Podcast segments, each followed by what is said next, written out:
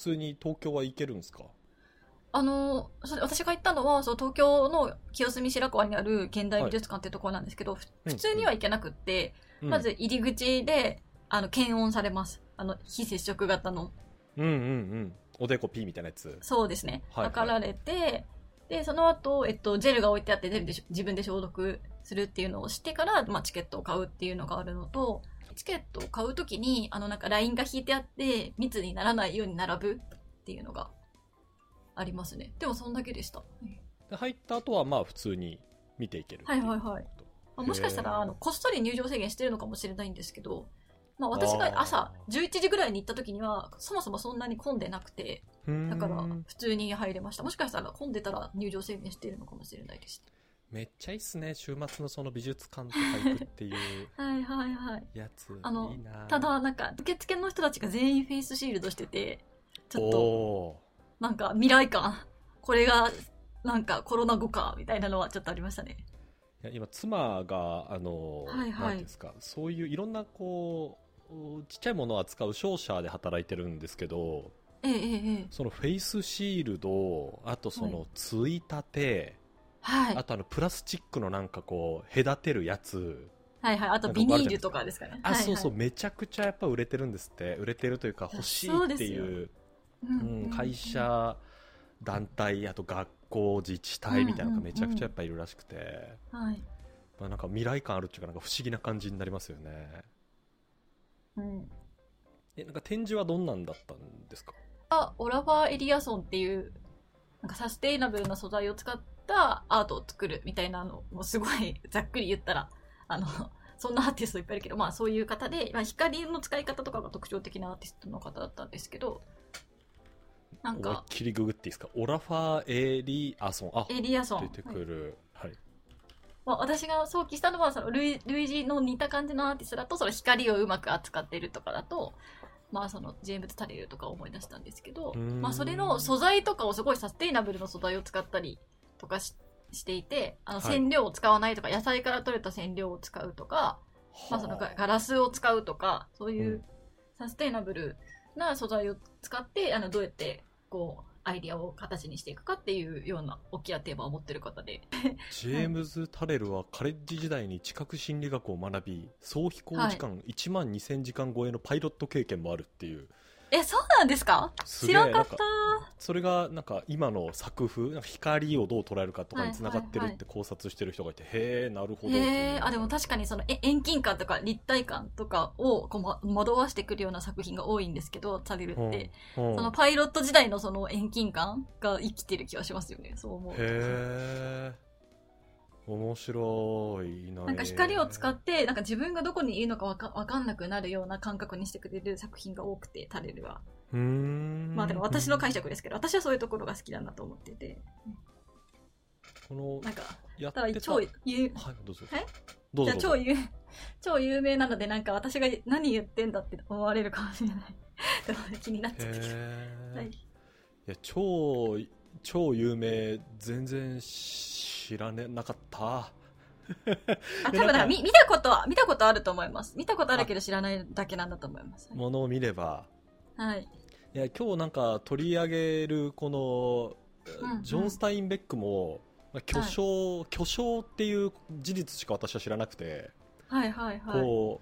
う多分もう界隈ではいやもうちょっと有名人すぎてはい。になる,、なるんだと思うんですよ多分全く読んだことなかったですからねこの「ハツカネズミと人間。私も今回これを取り上げるにあたって改めて略歴とか調べたら、ノーベル賞取ってたんかいみたいな。ね。なんか、ね。めちゃくちゃドメジャーな人を取り取り上げたんだなって思いました。はい。なんか湯川秀樹を紹介するみたいなのに近いってことみたいな。ねやつで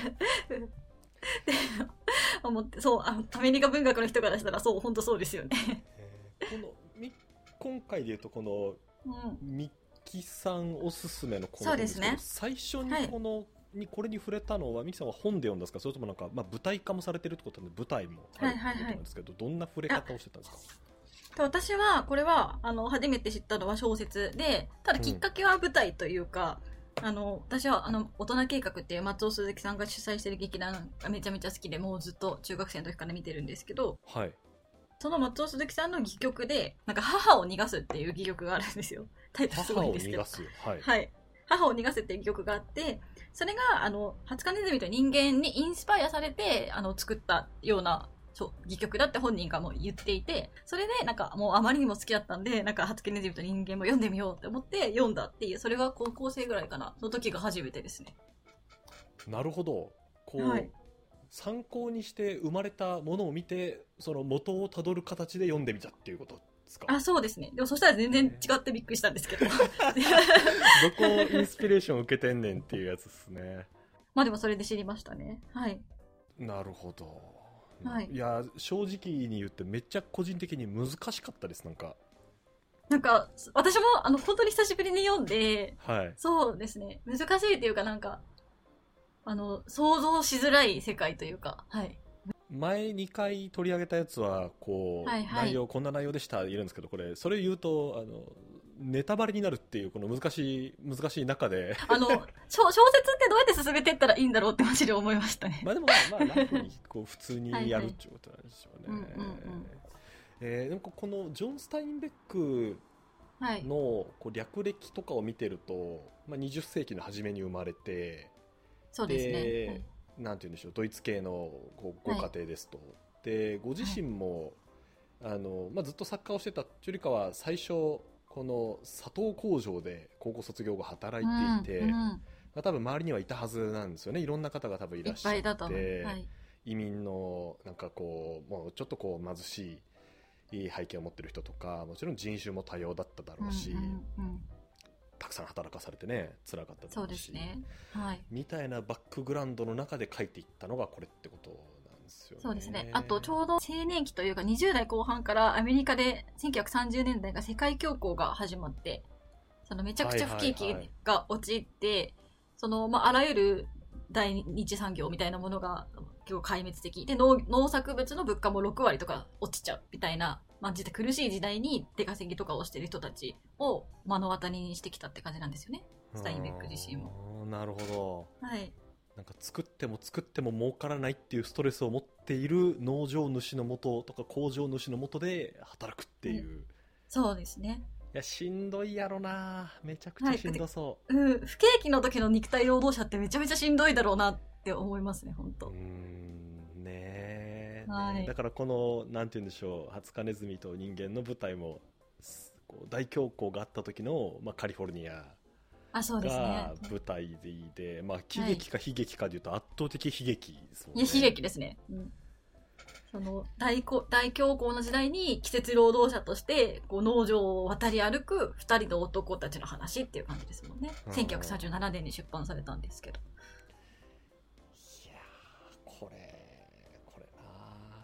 はい、初めて読んだ時の感想とか覚えてるんですか？はあの初めて読んだ時の感想正直全然覚えてないですね。その 母母を逃がすのと全然違うなって思ったぐらいな気持ちだった気がします。改めて、うん、いやこれ私が私が読んでみた回だからな、はい、いやこれそうだよな。なるほど。そうか私この小説がすごいいいなって思ったのがこのすごい全体を通してこう暴力的じゃないですか。うん、まあそうですね。すね。物理的な暴力も見せてるし、なんか精神的な暴力にも見せてるし、構造の暴力も見せてて、なんか本当に不景気のこう暴力に満ちた世界っていうものをすごいリアルに教えてくれる。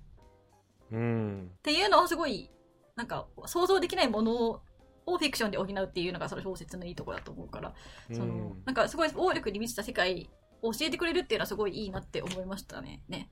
この小説については。確かにな。うん。わ、わかんないじゃないですか。普段暴力って、ね、身近にないじゃないですか。できるだけと遠ざけて生きていこうとはしますよね。そうですよね。よく見たら普通に潜んではいるけれども、そんなあからさまな暴力が近くにはないじゃないですか。だから、そういうこんなにあからさまな暴力に満ち満ちた世界を教えてくれるっていう意味ではすごいいいなって思いました。うん今回のこの主人公2人は、片方はちっちゃくなんかまあ小賢いみたいな人と、まあ、体がでかくてめちゃくちゃ力持ちなんだけど、まあ、そんなにこう、うん、賢くはなない、うん、っていう感じの可愛らしい感じの。まだあらすじの話してなかったですもんね。確かに確かに。そうですね。ここの、この20日ネズミと人間っていう小説は、うん。その、さっきも言った通り、その1930年代のアメリカの大、大恐慌時代の大不景気の時のアメリカの、えー季節労働者の話。うんいつか自分たちのこの農場を持とうっていう夢を持った出稼ぎ労働者の男2人の話なんですけど、その今言ったように、1人は、えっ、と、体は小さいんだけど、知恵はある。で、もう1人は体大きくて、馬力はあるんだけど、ちょっとあ、あの、頭が弱いみたいな、そういうペアでいつも共に行動してるんですよね。で、それがジョージ。うん頭が、まあ、ち体が小さい方がジョージ。体で、体が大きい方がレニーっていう、そのジョージとレニーっていうペアなんですけど、うんうんはい。で、えっ、と、その、体が大きいレニーが先に行動しちゃう。考える前に行動しちゃうっていうタイプなので、こう農場とすぐ問題を起こしてしまって、あのなかなか一つの場所に長くいることができなくて、いつもいろんな農場を転々としてる。で、ジョージはレニーのそういうちょっと問題を起こすところをかばいながら、こう二人で一緒に歩いてるっていう形なんですよね。うんうんはい。で、小説はの始まりは、そんな二人組が、また例のごとく、あの、農場を追い出されて、新しい働き口にたどり着くところから始まっていくんですよね。はいはいはい。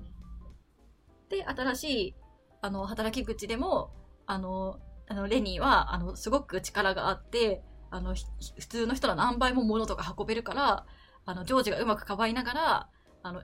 お前は黙ってただ働いていれば認めてくれるから何も喋るんじゃないとかって言言う言いながら、レニーが黙々と働くことで、一旦二人はなんとかそこの働き口に馴染めるんですよね。うんうんこれ最初読んでる時、はい。えなんでなんでジョージ・レニーと一緒にいるんやろうなみたいなことをずっとこう、うんうんうん。読みながらなんでかななんでかなみたいなことをか考えます。ますよねなんか自分が誰かとこう仕事でペアを組んでやるってなったら、まあ、自分がもし仮にジョージだとしたらうん。レニーとは一緒に仕事できんなと思うぐらいのなんかなんていうんですか頭の回転のうん悪さ、やばさですよね。はい。うん言ったことすぐ忘れちゃうみたいな感じなわけですもんね本当そうですよね。どんだけパワーがあろうと。なんで、なんでジョージって一緒にいるんだろうなみたいなのが最初ずっと読んでて思ったありましたね。あの本当にメリットがないって感じですよね。ね。はい。ね、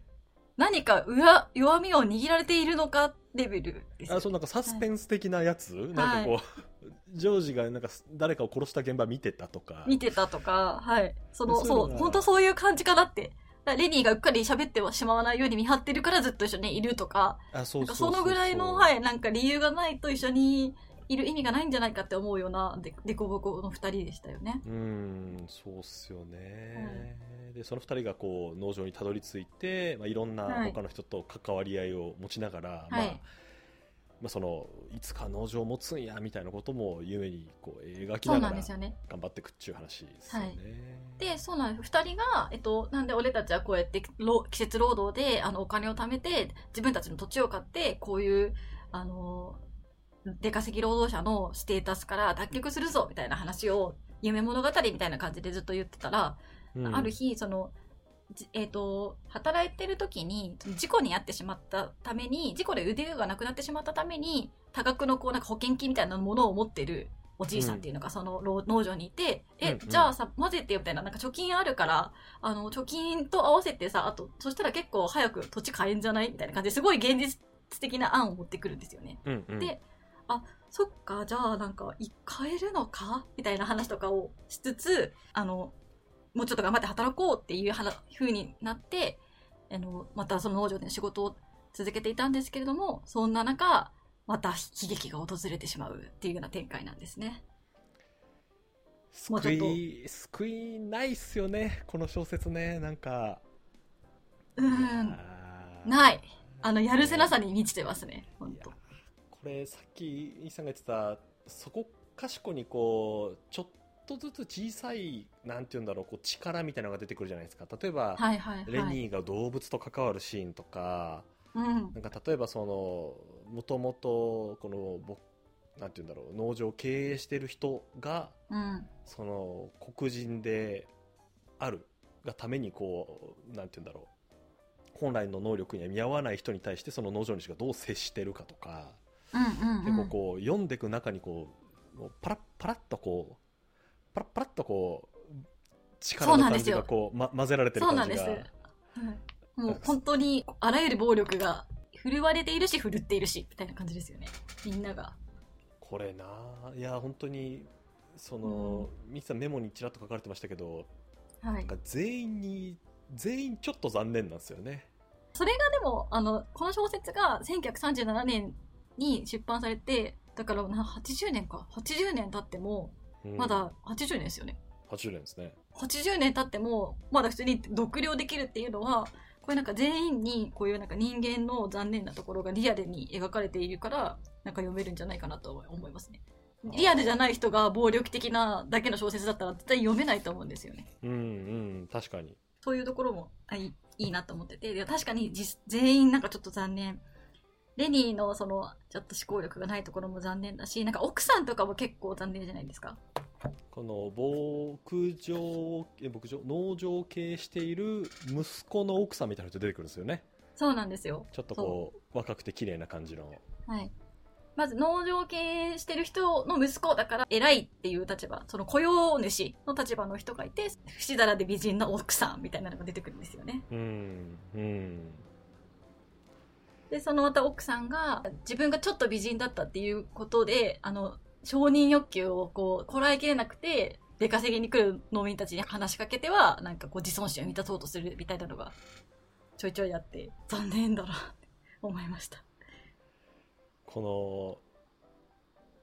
他人を通じて自尊心を満たそうとするとか他人を通じて何とかするみたいなのって結構その中盤ぐらいからぐっとこうテーマ性を増していってる気があ、していて、そうですね。うん。で最初の方ってそのジョージがなんでレニーと一緒にいるんだろうっていう時に、うんうんうん。真ん中ぐらいからこういや他のこういうなんていうんですか季節労働者ってみんな一人でやってすぐ酒飲んでダメになっちゃうんだよ一人のやつは本当にダメなんだよみたいな話がこうちょこちょこっと出てくると。なんかやっぱり誰かと一緒にいることで自分の何かを認識するみたいなこう構造というか。テーマみはいはいたいなのが出てて、あはい。なんかジョージとかレニーの関係性もそうなのかなとか、はいはいはい。その力を行使するって多分自分が誰かに行使をするとか誰かが自分に行使をしてくるっていうことだと思うんですけど、なんかその中で自分のさっきのなんていうんですか立ち位置とか意義とか、はいそういうことをこう認識するようになるなんかそういう他人に力をこう及ぼさないと意義をこう感じられない人間、はいはい。果てみたいな、確かそうですね。そうですかみたいな。はい。確かにあの後半になるにつれてなんかあこういこの人まで暴力的になるんだってあの馬屋の黒人とかも含めてそうだし、うん。あのだんだんその一人で働いてる人たちがそのレニーとジョージの関係をちょっと羨ましいと思ってるような素振りも出してくるじゃないですか。ああ確かにそうかもしれない、はい、